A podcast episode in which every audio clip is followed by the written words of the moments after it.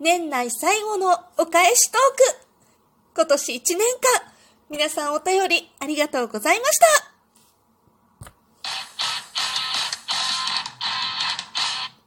今日もなるようになるさこんにちは、アラフォー母ちゃんこと冬木玲です。この番組は私、冬木玲が日々思うこと、本の朗読や感想など気ままに配信している雑多な番組です。お返しトークをね、させていただこうと思います。結構ね、あの、ちょこちょこちょこっと、前回も少しお話ししたんですけれども、大五郎さんがね、あの、配信をするたんびに、ポッとね、一言感想みたいな感じでね、お便りをくださっていたんです。本当にありがたい。ありがとうございます。というわけで、読んでいきたいと思います。これね、1個目これ古、あ、もしかしたら新しい順？いや、そんなことないから、ちょっと順番があのー、もしかしたら全部してるかもしれないんですけれども、この間のね、トイレ事情の話まだするかって感じなんだけれども、トイレのね、お話にお便りいただいております。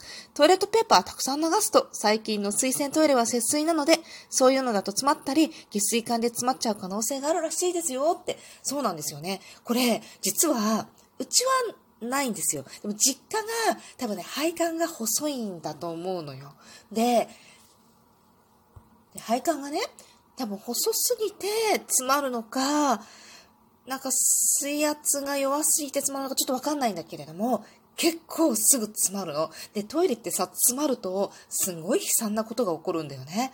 あれ、逆流してきて、便器からこう、ブワッって溢れるんだけどさ、それが水だけならいいんだけどねっていうね そういうことがあるから、トイレットペーパーはね、少なめに。っていうか、あの、ちょこちょこ流すのがいいよね。実家では2回流しを徹底しているっていうか いつもね、あの、お基本をした後はね、必ず2回流しましょうとね。あと途中で、一旦流しましょうみたいなね そういうことをよく言われましたね。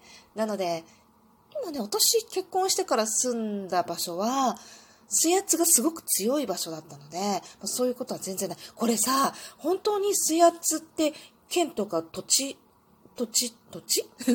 そこに住んでる場所によって、ものすごい違いがあるんだよね。なんかこう、アップダウンのすごい激しい場所とかだと結構水圧が強かったり、平地みたいなところだと弱かったりとかして、その圧の違いって言ったらさ、シャワーとかですごい感じるんだけど、なんか圧の弱いところは、シャワーかけてさ、あの、髪の毛とか洗うとなかなか落ちないんだよね。あの、泡がね。でも早くっていうもっと強く出ないの。なんでその、なんでこのふわっと感は何みたいなさ。でも、水圧のすごい強いところだと、こうシャワーとか全開とかでしたら、痛い痛い痛い痛い痛いみたいな感じ すっごい違うのね。水圧の強いところは、あまり問題ないのかなって思ったりはするけれども、節水でも、なんだろうね、バッてやっぱり流れるんだよね。勢い違うのよ。直した時も勢い違うの見ててわかるから、なんかほんと水圧の強いところとかだと、流すとさ、なんか跳ねてきそうな勢いがあるんだよね。でも弱いところは、本当に全然そんなこと全然なくって、安心して流れていくのを見てられるぐらいの勢いでしか流れないっていうね。いやー、困りもんですよね。気をつけます。気をつけます。トイレットペーパーはね。旦那はね、あの、多分ね、ブワーって取るんだよねっていう話をしたのに対してお話ししてくださってるんだと思うんだけど、すっごい言ってるんですよ。あの、取りすぎだからみたいなね。あれ何なんでしょうね。というわけで、次、読んでいきたいと思います。サンタクロースって日本で生まれたんですね。初知りっていただいたんですけど、これはね、あ、まだ間に合うよ。まだ間に合うよ。あの、やってない方。253チャレンジってね、アンドロデオ風子さん、253風子さんがね、いつも毎月1回やってくださってる、2択の問題に3題答えるっていう、なんて企画？チャレンジ企画っていうのがあるんだけれども、私もよく参加させていただいてるんですが、それがね、クリスマス企画12月のチャレンジは逆だったんですよね。要は問題に、問題に答えるんではなくって、いつも答えた問題に対して、その風子さんが、えっと、ツッコミを入れてくださるツッコミライブ？だったっけな？をしてくださるんですけど、それを、まあ、風子さんのトークに対して私たちがやってくださいみたいな、そういうお題だったんですよ。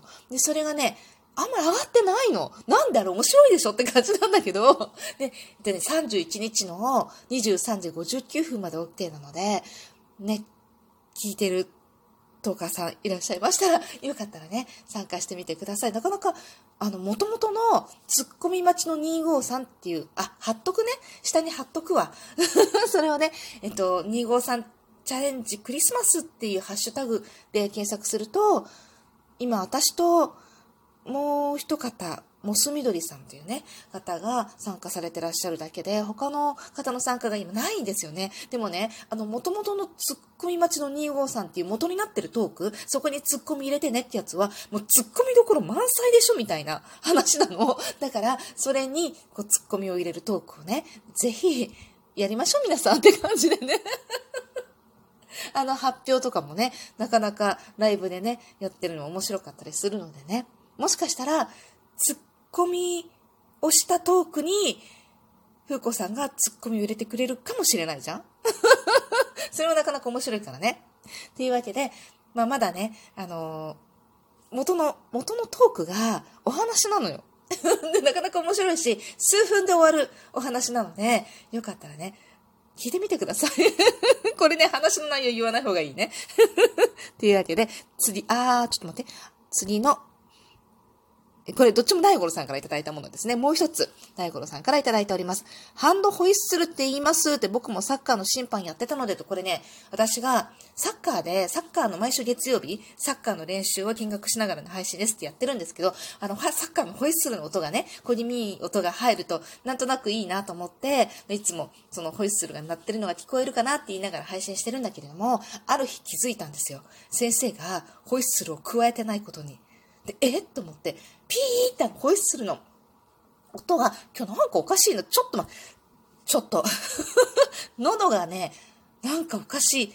で、何が、なんでかって分かったんだけど、緑茶を飲みながら、私普段緑のお茶ってあんまり飲まないんだけれども、なんとなく今日は緑茶を、抹茶入りの玄米茶だったかな。なんか緑茶を飲みながら喋ってるのよ。で、緑茶って、この喉、喉を潤す、まあ、飲んだ時はね、ちょっと潤った感あるんだけど、などっちかっていうとね、喉をこう張り付くような感じにさせるのよ。お茶はこうトークをしたりとか、朗読をしたりとかする時の飲み物って、まあ、水が本当は一番いいんだけど、まあ、ノイズとかも乗りにくいから、だけど、まあ、水じゃ味気ないなと思って、私はどっちかっていうと、麦茶とか、渋みの出ないお茶よね。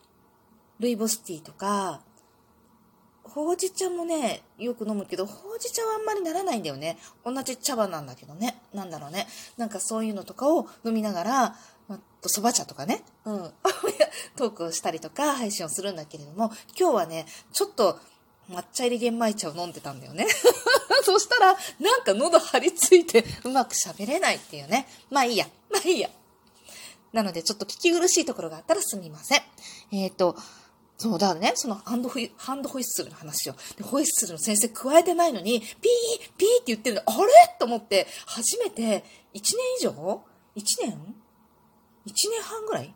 なんかずっとサッカーの見学しててやっと気づいたのよ。先生ホイッスル加えてないじゃん。あれホイッスルじゃないの？と思って な。なんか子供が言うには、なんかボタンを押すと鳴るんだよってそうなんだ。何なのそれは？みたいな。今コロナだからね。コロナ禍だから、やっぱ吹いたらダメだからそういうのだったんだねって思ったら、ハンドホイッスルって言うんですね。大五郎さんありがとうございます。サッカーの審判やってたのでってことは、昔からあったの？便利なものがあったんだなと思って楽だよね。あの、喋りながらもできるしね、こうボタンを押してピーピーであんだけここにみい音が鳴るんだからね。本当に新しい知識が一つ増えました。というわけで、大五郎さんありがとうございました。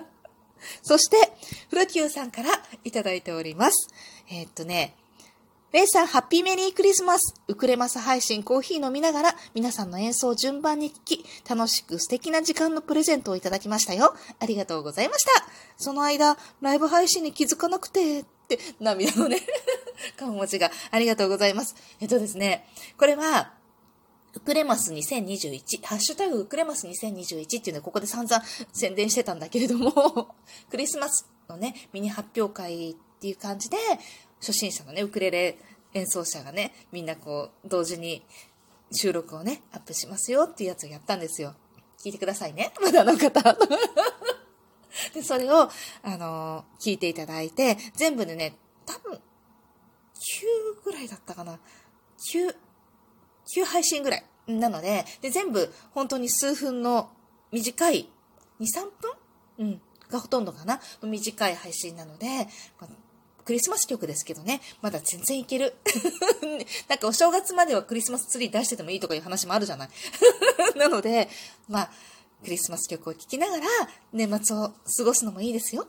でも、その、それを聞くのは30日まで。なんでかっていうと、31日は、ザッキーさんからね、お誘いいただきました。収録ピンク組のね、まあこれは大晦日収録応援企画でしょっていうね、収録を応援するためのね、あの、リレー120組が12分間こう、120組揃ったのかなちょっとそこは私今まだ確認してないんですけれども、全部120組あれば24時間大晦日の配信がこう、順番でね、リレーでバトンをつないで、ゼッケンからゼッケンをこうつないで続くみたいな。私は32番のゼッケンをいただいて、6時12分、大晦日の6時12分からの配信なります。12分間ね。で、まあ、その配信の内容実はまだ考えてないんだけど、明日の6時、31日の6時12分なんて私起きてないから、だから今日中に撮ります。いつも通りに配信でいいかなって思って、その時にポチッとなっとして喋ったことを、まあ、いつも通りね、お話ししていきたいと思います。緑茶じゃなくて、茶色いお茶飲みながらね。でも紅茶はダメだけどね。紅茶も同じようになんか、やっぱ渋みが出るさ、お茶だから喉が張り付くんだよね。っていうわけで、なんか、もう今日ほんとダメだ喉が。